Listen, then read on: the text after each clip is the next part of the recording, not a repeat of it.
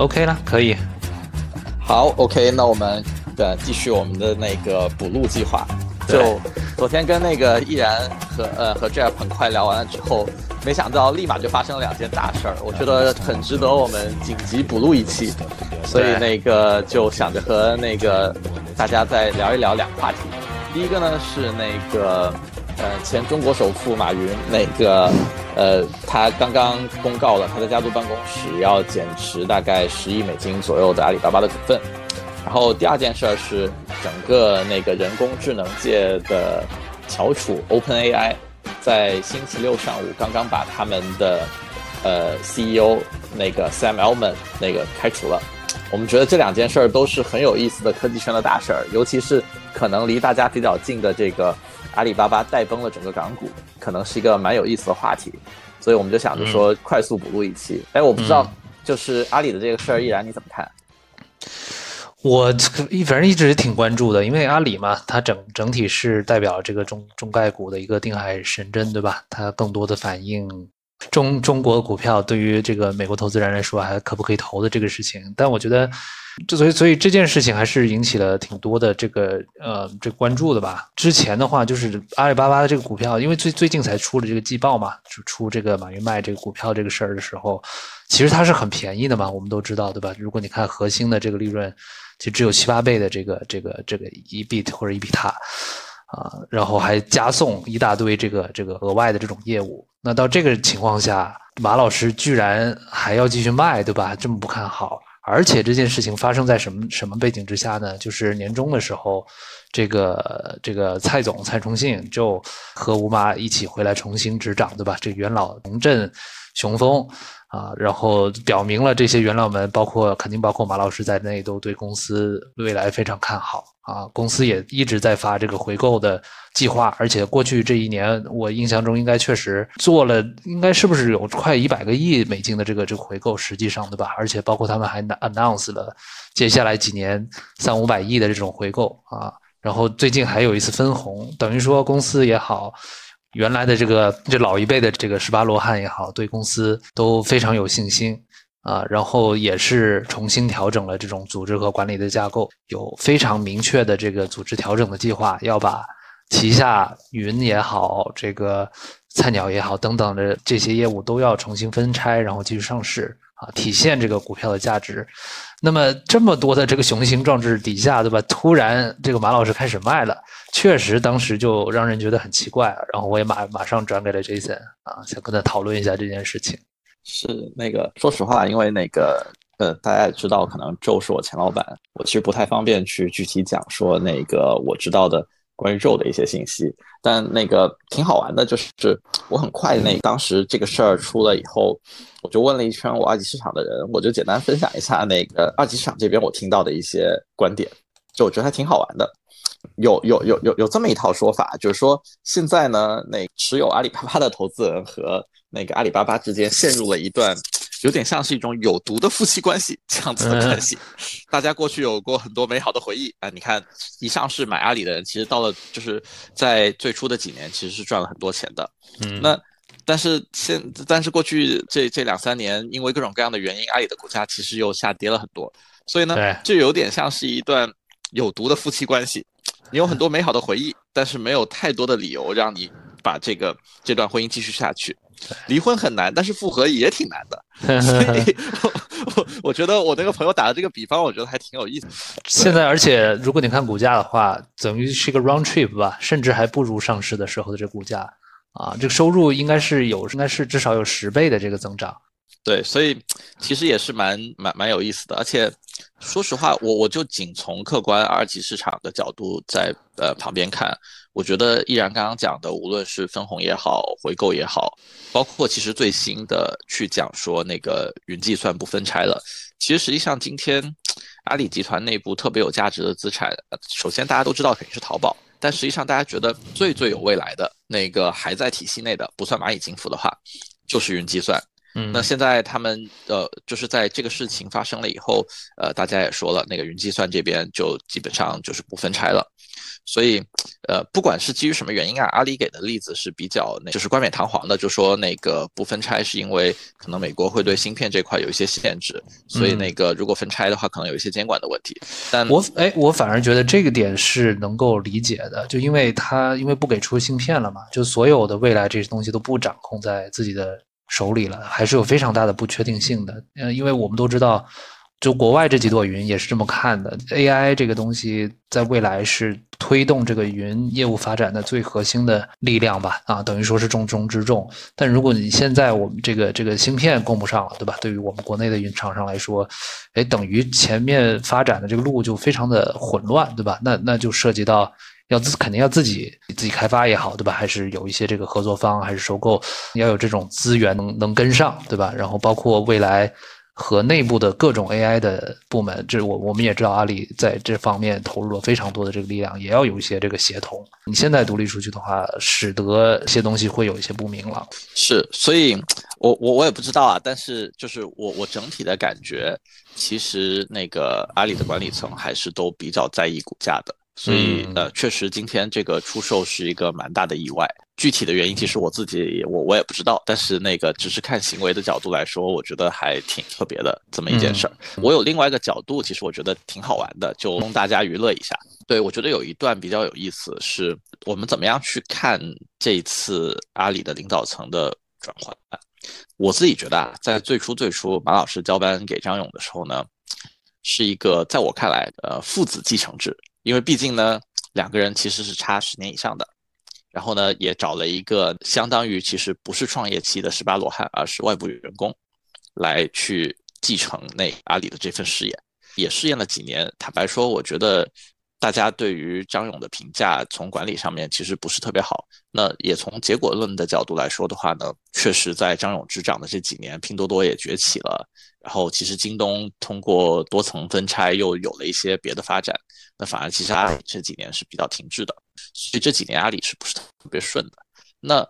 这次把元老又重重新招回去，在我看来就有点像是从原来父子继承制回到了切换成了类似中东的那种兄终弟及式的 那个继承制。我觉得这个从长期的企业治理的角度来讲，呃，可能会产生一些伦理上的问题。呃，我我我自己只是在旁边看，但我觉得其实今天阿里的管理层想要去维护股价这个事情，应该是挺明显的。很多二级市场的投资人也都知道，他大家也都很有激励去干这个事儿。但最终会做怎么样？我我其实我也挺好奇的，所以。但马老师这个出售，你会不会有猜还有其他的原因呢？啊，比如说他他是不是确实是有可能像他解释的这样？哦，这只是一个未来的出售计划，这不是马上完成，或者说他这个钱其实有可能，对吧？暂时拿去干什么用，对吧？只是质押了股票。嗯，对我我觉得这是一个很好的问题啊，我不具体知道，但我自己有几个小小的猜测。可能一呢是说，说实话，从具体任何人减持的角度来讲，就是所有的高管减持，他们首先一，他们得避开财报。他们其实每个人都只有一个呃售出的窗口，对，是是在好像是财报发完以后，那么呃那个一个月的时间，这是这这是印象中大概是这样子的。第二是说呢，呃，像马老师这样子的核心高管，应该减持是得提早披露，而且有一个特别特别明确的计划的。他们的披露甚至是要细致到说，呃，比如说股价达到多少出售多少股，然后股价达到多少出售多少股，就这个是。他这个减持计划一旦提交上去，当股价只要达到那个价格，他们就必须得减持。这个跟当时的市场情绪、跟整体的那个他们的判断都没有关系。你只要提交了这个计划，就必须得按照这个来执行。这个其实是为了避免中小股东在这个过程当中那受到损害。毕竟高管可能知道的信息会远远多于那个中小股东。这个是这个是监管的要求，对对于马老师来讲，他在任何一个时间点去提交这个计划，其实都是挺正常的。另外一个猜测呢，其实是说，有些时候有一些呃高管，他们或或者说创始人上市了以后卖股票这个事情，其实特别扎眼。那在这个时候呢，就会有很多的私人银行，他们会像我们经常接触的什么 UBS 啊。J.P. Morgan 啊，高盛啊，这些他们的私行部门就会接触到这些呃上市公司的高管，跟他们讲说，你可以通过质押股票的方式去去套现出来。其实也不是套现，它其实就是比如说我有价值，我现在要用钱，呃，我现在要用钱，对，那个我有价值那个呃一百块钱的股票，OK，好，没关系，你把一百块钱的股票全都压在我这儿，我给你七十块八十块，然后这笔钱你拿去用，用的过程当中呢，你可能每年给我一两个点的利息，有一个特别呃可能不确实的猜测，就有可能是，比如说如果马老师他确实有质押一部分的股票，那呃如果他当时定的是浮动利率的形式去质押股票的话。那很有可能马老师他在质押股票的时候，可能是在低利率的时代，因为其实我们经历了十几年的低利率。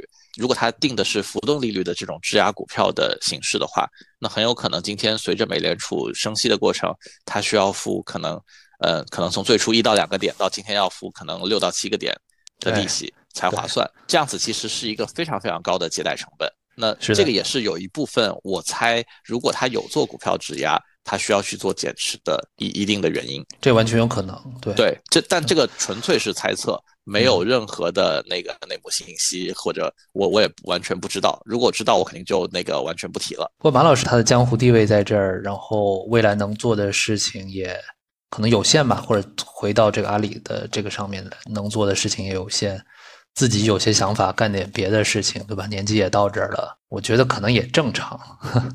是那个，那对我我觉得也不能说你一直锁着创始人不让创始人套现。那理论上其实过去那个是有有一个笑话，就是过去十几二十年，那个如果盖茨他不不卖那个他微软的股票，他今天依旧是世界首富。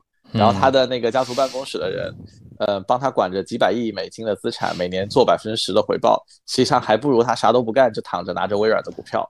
对，所以所以就是有些时候，呃，可能也不用过度的放大，就是减持啊什么之类的这样子的这些信息和信号吧。我觉得都是个人的财务规划，也都挺正。是是，刚才你说到了一个点，我觉得也。这挺挺特别、挺有意思的，因为阿里巴巴可能是国内比较著名、也比较早用的这种双轨制的这个这个治理架构的嘛，对吧？就是说这个投票权、A、B 股投票权和这个啊实际的股权呃差别很大，对吧？就尤其是对于阿里来说，他们的合伙人的这个实际的这个决策权、控制权，到今天，对吧？仍然是一个很大的一个状态啊，所以所以才是才会觉得。他们的一举一动对于公司啊，包括业务也好，或者包括这个股价也好啊，影响都会挺大的。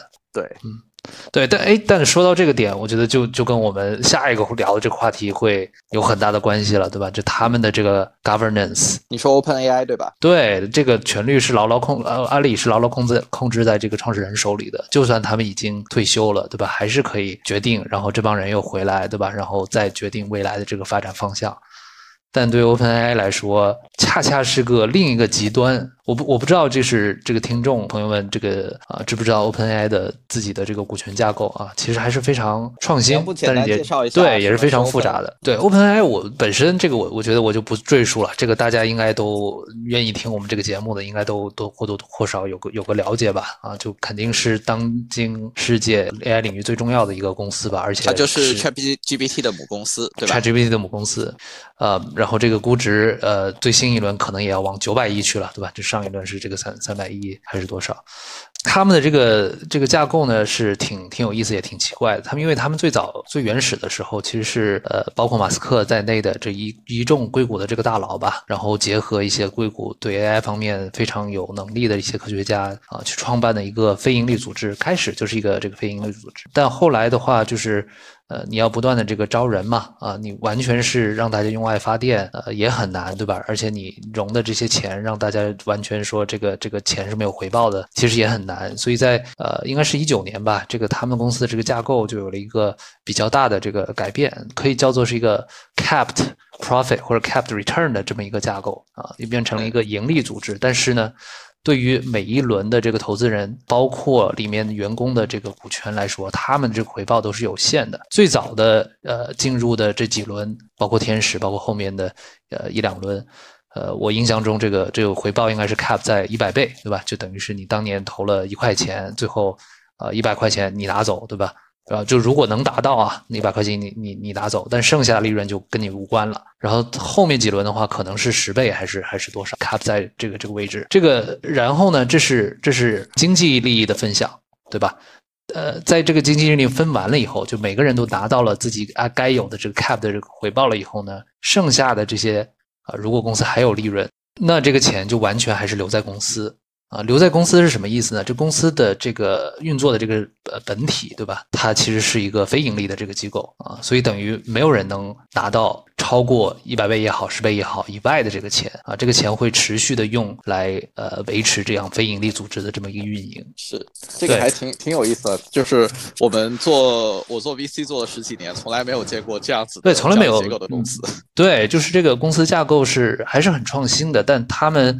之所以这样去安排，也是有他们这个道理，对吧？就他们最开始的时候就觉得，呃，这个 AI 这个东西未来可能非常的重要，artificial general。其其实我是可以一定程度上理解的，就是假设如果 AI 他们最后做的非常的成功，嗯，那 AI 一定是一个有可能更强大的计算能力、控制力的这么一个，我都不知道应不应该叫生物了，一个物体吧，一个物种吧。但是如果它是以盈利为导向的，那最终很容易做出来各种各样那个邪恶的事情。对邪恶的事情，就我觉得最简单的就是，你看你原来工作的百度，对不对？他们的那个各种各样的广告，呃，一旦他们那个垄断了，不受限制了，可以随便推广告的时候，就有各种各样的事情出现了，对吧？是的，对对这个，但我觉得这个是是现实存在的问题。你说不管是百度了，这个包括把这个不作恶写在自己招股说明书上的这个谷歌，对吧？他们到后期。也是这样的一个问题啊！你只要是主力的，在卖广告的时候，你就很难去真的去理论上的不作恶，对吧？这这是一个盈利性企业的一个特别痛的这个话题，它它一定会掌握在有利益诉求的这个股东的这个手里面的。那个科技创创创造垄断，然后垄断那鼓励人们作恶。对，哎，那那这么好了，当时是一个想的非常妙的一个架构，对吧？而且我我们从这个伦理上，对吧，也也觉得这个这个是挺 make sense。哎，那现在就到了这个架构发挥作用，或者是自食恶果的这个时候了。一个非常神奇的事情，就是按理来说，作为一个 CEO，对吧？包括他们这个董事长啊，Greg 两个人，其实对于公司的这种任命的决定，没有什么太多的这个话语权啊，就更不要说是那种超级投票权了。呃，我们可以让 Jason recap 一下刚刚发生的这个这个事件。对，那个我就呃，我我其实也是简单的在推特上面看了一下，大概的意思是说呢。那个 OpenAI 原来有那个应该是六个董事会成成成员，包括 Sam Altman 本本人。这里面其实今天除了 Sam 以外，还有另外一位 Greg，他也在那个公司里面任职的。然后这两位在星期六的早上，呃，陆续收到了通知，说他们被董事会开除了。另外三位呃独立的执行董事，呃，显然是站在了他们的这个首席科学家这边。这这个事情呢，其实对于这两个呃当事人来说都是一个意外，因为他们并没有那个就是就是这完全是没有预先准备的，然后他们上午那收到通知，然后就离职了，所以这个事儿后续应该还会有一定程度上面的发酵。我有限的认知呢，有一个部分其实挺有意思的，Sam Altman 应该是曾经去呃美国的国会去做过听证的，他当时对国会讲过，说他并不持有任何一股 OpenAI 的股份。嗯，这个事儿呢，其实也有很多科技圈在猜测，就是他说他自己，他到底有没有在说谎？首先，如果他不持有任，他个人如果不持有任呃呃任何 OpenAI 的股份的话，那他为什么要做这个 CEO？难道就是为了理想？这个其实好像不太符合人的那个正常的价值取向。第二是说呢，他有可能很有技术性的说他自己不持有公司的股份，但是可能和他有关系的基金。呃，或者他自己的家族信托直接持有了 OpenAI 的股份，这个其实从来没有人真的去呃了解过。那如果是假设是这样子，假设是这样子的话，其实反而那个 Sam 能够被会会被开除这件事情呢，一定程度上可以阴谋论或者合理化了。因为今天其实 ChatGPT 作为一个非常强大的市场市面上面最强大的 AI 股，它其实是在建它自己的生态的。哪一些公司可以先接入？ChatGPT 就会有极强的竞争优势。嗯，那 Sam 本身，因为他自己，他原来是那个 Y Combinator，是美国的最大的这个孵化器，他是那个就是这个孵化器的 CEO，所以他其实投资了大量的科技公司。他可否，他会不会利用个人的身份，在这里面为他自己投的公司去谋福利呢？这个其实是我因因为当时就是这一次他们的首席科学家开除 Sam 的公开信里面就有提到，认为他呃利益不一致，董事会开除他，对就没有特别 transparent，就是有一些这个 dishonest 在在在这里面。所所以其实这里面到底那个代表着他做了哪些不那么好的事情，其实大家是不知道的。对我我这个 Jason，你你提的这个点是挺有意思的。我们可以先岔开这个公司治理的这个问题，先讲一下这个到底 Sam Altman 他在这里面是不是不是有股权这件事情，就有几个猜测。第一个像你说的，这可能是一个技术性的这个说法，因为他在国会上公开说的是他没有 equity。哎，这个就很有意思了。但据我的一些了解，somehow 就因为美国的这个公司法和这个这个这个这个结构也很复杂，就 somehow 他们的很多股股东或者说这个这个经济利益的分享者，最后注册成的是一个 debt-like 更偏债权性质的这么一个经济利益利益的这个分享体制，所以他真的有可能可以去 claim，就比如说我如果他他全都是一种可转债。对吧？或者是某种类似的这种安排的话，还真的可以去 claim 说我我我没有我在这里面没有一股的 equity。哦，OK，这个很有意思。对，而且而且你看事实，对吧？事实的话，就如果他也好，他加 Greg 算是 co-founder 了，对吧？他们在里面应该是有不小的这种利益呃利益的，对吧？就按我们传统的公司架构，我这两个 co-founder 他多多少少是能够控制董事会的嘛，因为董董事会是股东股东去投票选选举出来的嘛。那他们可能真的就是没有那么多的 equity，所以他们也没有这个投票的这个权利和这个啊，所以所以就算董事会把他们赶出来，他也他也没没办法再改组董事会，所以这是一种猜测啊。哦，还有一个是微软，对不对？对，但微软又很有意思。微软它是它是上层的那个经济利益分享那边的这个这个这个百分之四十九啊，它也是控制不了下面的这个非盈利的这块的机构的。对，它呃，是分钱的，但是它就是分钱的啊，没错没错。但是到到一步来说了，就我我们也不具体知道这个这个所谓的非盈利董事会的实际大家是怎么样的一个控制的权。反正他说自己没有一股的 equity，可能是因为这是一个技术性说法，对吧？这是第一个猜测。第二个猜测也是像你刚才说的，他可能在这里面，哎，我就是不要 equity，但是我有很多这个生态的利益，就比如说像像你刚才说，他他自己扶植了很多企业嘛，在很多投资的企业里面有股权，他可以决定 GPT 给先给谁开放，后给谁开放，或者是对谁有没有这样的这个倾斜，对吧？或者是他就在这个生态里面玩。现在在 GPT 平台上长出的企业，他先进去投资啊，那他可以用这种方式分得他的利益。我觉得这也有可能，这是第二种都是阴谋论。都是都是阴谋论啊。第三种猜测，这我也听过的，这是一个最最牛逼的一个一个猜测。就 Sam Altman 是一个真的是一个 build differently 的一个人，他的这个脑回路，嗯，就感觉是比比比比扎克伯格还要猛的，可能想着是成为人类历史上第一个 trillionaire。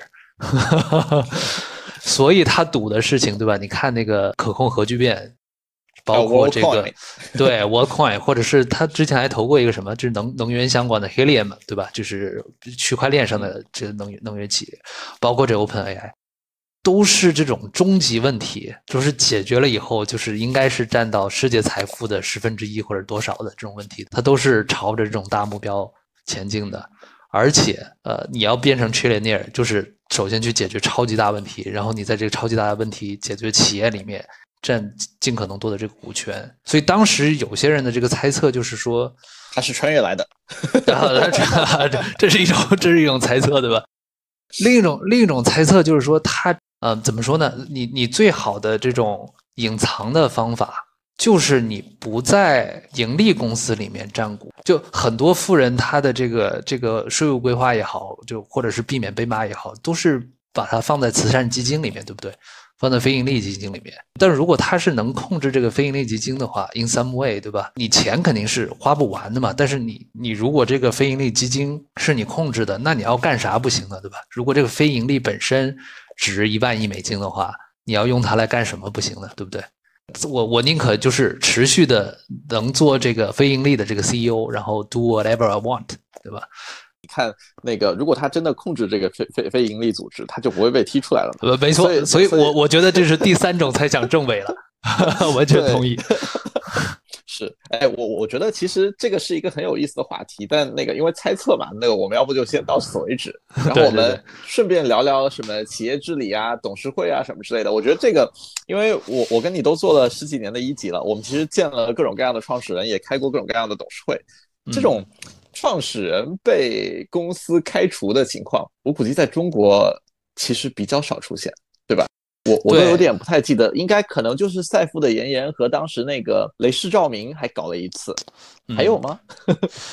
我我觉得在这个人民币架构的这里面，我觉得还是出现过的，而且人民币架构里面往往会有那种董事长、大股东，对吧？他不是创始人啊，他可能是开始是个天使投资人，对吧？或者是后来一直支持，然后这个就变成一个董事长、大股东了。是他他然后他把这个原来的创始人也好，CEO 也好，把他给 oust 啊，这种是有的。然后也不是没有，就是投资机构。比较生猛的把把把创始人给，但这种真的像你说的非常非常罕见啊，因为在在在国内这个生态，大家的这个约定俗成的习惯就是你你要干了这种事儿啊，那就一辈子都是这个对创始人不友好的这种名名声了。嗯，是对，但其实这个事儿，我我我一直都觉得，就是投资人作为企业的参与者，他们也要了一个董事会了。但是如果董事会只是个橡皮图章的话，这个其实也是一件蛮傻的事情，而且是一个可能投资人作为呃 LP 的受托方，作为作为出资人的受托方去行使投资的权利，如果他不进行监管的话，这个从呃我觉得投资的伦理上面其实是不对的。嗯，那所以，我我觉得今天中国的很多的股权投资其实都需要一次升级。这种我我并不是鼓励说跟创始人就是出呃起矛盾啊，但我是觉得。适当的监管其实有利于整个公司健康发展的，这个绝对是的。对我为什么会说这个呢？是因为我其实周四的时候跟一个朋友喝咖啡，他就跟我聊到，他说他今年所有的他他其实是一个某著名基金意义上的合伙人，他就跟我讲，我说哎你今年怎么样啊？那个其实今年好像投资也不是特别活跃，尤其是一级。他说是呀，那个今年其实要做事情就是开董事会，然后每天撕。他说：“你都不知道我今年经历了些什么东西。”后面他就给我讲了一个他朋友的八卦。他说他朋友投了一家那科技型的超级独角兽公司，投完了以后很快融了两三轮，然后那个公司估值到十亿美金了，就是很好。然后呃，创始人呢那个是个海归，然后非常的那背景非常的好，所以这也是为什么他那个融资融得很顺利，然后很多人都投他。但是呢，今今年初在开董事会的时候。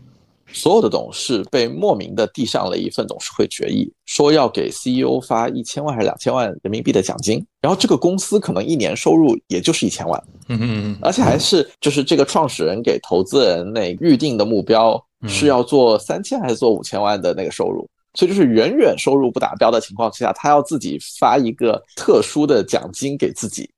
现在还不是要增发股权了，对吧？直接要的奖金，直接要直接要奖金，根本就不叫股权，所以我就觉得特别好玩。对，然后发这个奖金的那原因其实是说，他觉得去年融资融了两三轮，他是对公司有贡献。然后我就惊呆了，然后你把这个钱拿走了。对对对对对，就这个年头居然那个就是融资要给创始人那个自己发钱的。这种其实是挺奇怪的。原来呃见过的最多，也就是说这轮融资如果顺利，对吧？融到一个比较好的估值也好，呃进来的钱足够多，可以增发一些这个股股份奖励给这个奖励到期权池里面，奖励这个这个 CEO 和其他的管理层直接发钱。这种要求还是第一次见。因因为你也知道，就是很多一级公司他们的那个治理其实不是特别的完善嘛。对，多多少少。呃，不，什么，这就是没有治理啊？对，那你看什么采购呀，打个广告啊，什么之类的。那个创创创始人，那如果他真的心比较黑，他要薅点钱出来，其实说实话，投资人无从监管。我当时很奇怪，我说为什么发这个一千万，他大可以用别的方式去薅，他为什么要专门还递这个董事会决议来恶心投资人呢？因为是相对还是诚实的，只是贪心还是比较诚实的。我我当时就很好奇这个，然后我朋友他说，他说你看这个哥们儿呢，他是个海归，自己的道德底线还是有一点，他自己呢就觉得说那个就还是不能干违法的事儿。对。但是呢，我可以，我可以努力的去推动这件事情，让你纸面上签字。我说，那我是董事会上面的人，我就不签啊。他说，你还真别说，真有投资人签。对，所以，所以我觉得这个事儿真的是那个。我问你，如如果如果倒回两年前，就是歌舞升平、泡沫膨胀的这个时候，你觉不觉得可能绝大多数人或者所有所有董事都会签？是有可能的。我我我我相信啊，我相信啊。说说句老实话，就就你说的这个前提条件，放回两年之前，作为我，我会很不舒服。然后最后。如果只有我一个人坚持不签，我可能也就顺着他来了。哎，这就是两年前经常遇到的这个这个状态，因为都不想得罪公司，都不想有这个名声传出去。是，然后大家都觉得说，哎呀，那个就是以后创始人那个厉害了，他可以带着我。嗯，就是基本上大家都会有这样子的心态。没错，但但实际上这个是作为一级投资人其实不太可以接受，而且最最最最主要其实是。投资人管的和投的都不是自己的钱，呃，这个委托代理人问题其实是很严重的。对，那那我就想说说，就是为什么我觉得美国这种事情相对发生还是难一些，对吧？这么赤裸裸的去做，或者说刚才我们讲的这个董董事会还是真的有这个 fiduciary duty，或者说真的有这个这个这个能力去受托责任啊，去去把这个创始人赶走的啊，对吧？或者是让他就换一个职位，就我我觉得就是。我们还没有经过他们那么多轮的这个周期周期啊和这个洗礼，就 boom and burst boom and burst 的这种洗礼之后呢，相对包括创业者，包括董董事会的这个成员都会成熟一些。呃，我具体说说啊，第第第一点是创业者成熟一些，就美国很多。啊，创始人到到了一定阶段，他自动他可能就愿意退，或者说劝一劝、试一试，他也就退了，对吧？最著名的可能是这个谷歌的两个 co-founder，很快就在投资人的这个要求下，把这个 Eric Schmidt 给给请过来了嘛。这个在后面的各种偏技术型的创始人和技术型的公司里面特别明显。到了一个阶段要做收入的时候，就会从外面请过来一个人，这个人他可能就直接做 CEO 了啊。那创始人可能还留着做 CTO 等。对，就是因为他们的创业者也很也很清楚，对吧？就见过这么多成功的这例子，也知道自己能力的这个局限。哎，知道这个时候我股权又没让，对吧？我只是职位上让一步，不当这个 CEO。啊，其实也很有利于这个公司的这个发展，所以创业者或者创创业者的这个这个环境是比较成熟的。另一方面，这个董事这边也是，其实你刚才讲的就是妍妍对吧？我我我觉得是一个很好的例子，就是老一辈的这些人，他们都还是经历过一些的，都还是挺勇的，对吧？都还是敢骂，然后敢去做一些真正比较 active 的这个事情的。就美国也是这样，就美国的年轻一辈的这种这种这个投资人也是不敢的，对吧？因为他们还需要交朋友，他们还需要累累积这些。但是老一辈的见过世面、见过这个这个周期的，就知道该下场干涉的时候就得下场干涉，对吧？比较著名的是 Bill Gurley，对吧？就把五本这么当时这么一个风头正盛的，对吧？Travis 给给赶走了，原因可能不同了，可能当时更多的是一种。这个公司内部文化风气的原因，我也见过有一些是就因为这公司乱花钱，公司的整个战略不不对不清楚，然后投资人还真的是能够把这个 CEO 给赶走，所以这个确实是需要一啊需要一些这个成熟的这种董事啊，真正能起作用在在这里面。对，那还有一个点，我想说的是，确实是人家的这个。怎么说这个法律体系吧，或者机制啊，也更完善啊。那一方面就是说，你你你只要真的去发起这个这个动议的话，董事会它是有责任的。我我我想要补充一点，就是说，董事会上董事，很多人甚至不知道，董事会上董事啊，如果你是董事，你不只是代表你自己那个机构的利益的。你是对全体股东你是要负责的，你签任何东西做任何决议，对吧？如果是不利于啊全体股东的，那你可能就是违反了你的这个受托责任啊。所以在美国这件事情，或者在在在欧美的一些西方国家成熟的一个体系里面，这点是很重要的。所以一旦呃有人真的是拿拿出了一些比较真实的证据，就不管是呃你你你在公司里面有一些这个不道德的这个行为也好，对吧？还是说你你自己的呃铺张浪费啊，这个这个作为啊，这个战略的问题啊，真的是呃对公司发展不利，对股东不利的话，那所有董事他不是有权利啊，他是有义务去去把这个 CEO 或者至少是讨论把这个 CEO 干掉的这个事情。那这个这个这个观念在中国可能目前还不存在。对。这个其实是真的是非常有意思的一个事情。对，我我说了一些这个这个 governance 啊，哎，我我想说回来，就是这次的 Sam Altman 和这个 Greg 被被 remove 这件事情，嗯，呃，这个又回到我们上次讲的那个话题，对吧？就是对于 AI 的发展。到底是呃控制对吧，还是这个更开放、放任自由的这个发展？呃，我我听到的很多消息呢，呃，就是它就 OpenAI 内部到了这个时刻了。当然，这都是小道消息啊，就很可能是内部在他们已经在开发 GPT Five 了嘛。啊，然后有一些自己也已经说了，有一些这种突破性的啊进展。很多的 source 是说内部发现了这个东西的 power 又在上了一个台阶。然后这个首首席科学家 Yala 呢，他是。觉得非常非常危险。他是那个呃 Hinton 的这个弟子嘛，他们这一派一直是认为这个东西，如果你放任它发展，对吧？你在他这个能力很强之前，没有给他树立正确的道德观念，对吧？不让他是这个 human loving 的，那非常非常的危险啊！所以他是主张是要慢一点啊，要要把它就是就是道德上，对吧？要跟我们人类更更加 align 啊，但是。对，但是 Sam Altman 呢，他自己的风格就是比较激进的嘛，就是哎，到了这个时刻了，我们就要赶紧出去，包括之前的去推出那个那个平台嘛，对吧？GPT Store 也好啊，然后呃又要进一步去融资，呃去去把把这个研究再往前推推进，把这个能力再往前推进，所以应该是说这两个人，包括就是公司内的两派吧，产生了很大的分歧，就是要发展还是要这个安全，所以产生了这个决裂啊。我有限的认知，好像说最近几个 Sam Altman 他的那个公开采访，他都好像有点心不在焉。应该，我觉得跟你讲的这个事情应该是验证，有可能是内部已经开始吵了，很有可能，很有可能。对，之前这个首席科学家 Ella，他去接受一个 podcast 的这个采访的时候，其实表达这个意思怎么说呢？就跟这个这个 CEO 讲的，跟这个 Altman 讲的这个貌合神离吧，啊，可能已经这个问题已经埋下了。嗯，哎，不过这个就是到了董事会决策的层面来说啊，那并不是公司内部的人，反而是独立董事，对吧？他们对这个非盈利机构的未来的发展方向投出了关键的一票。我觉得这这件事儿还挺神奇，挺有意思。对我，我看好像另外四个独立董事，我有一个记得是那个 Quora 的那个 CEO，就是美国版的知乎。对。这件事也挺扯的，就是因为这个这个 OpenAI 它自己就有一些产品是跟 Quora 会竞争嘛，对吧？那它怎么能独立呢？对，所以这件事很莫名其妙。哦，还有一个小小小笑话，我我估计可能你没有注意到啊。你知道这个事情发生了以后，Elon Musk 发了一条推特，特别好，他他他发了一个 X dot com gun jobs，就是他特意留下了这个这这个网站给那些需要的人，所以就是跟跟 Sam 说，你当时把我搞出了 OpenAI 那个。现在你也被踢出了 OpenAI 了，要不你来帮我打工？也是一个小讽。这个人真是很很记仇。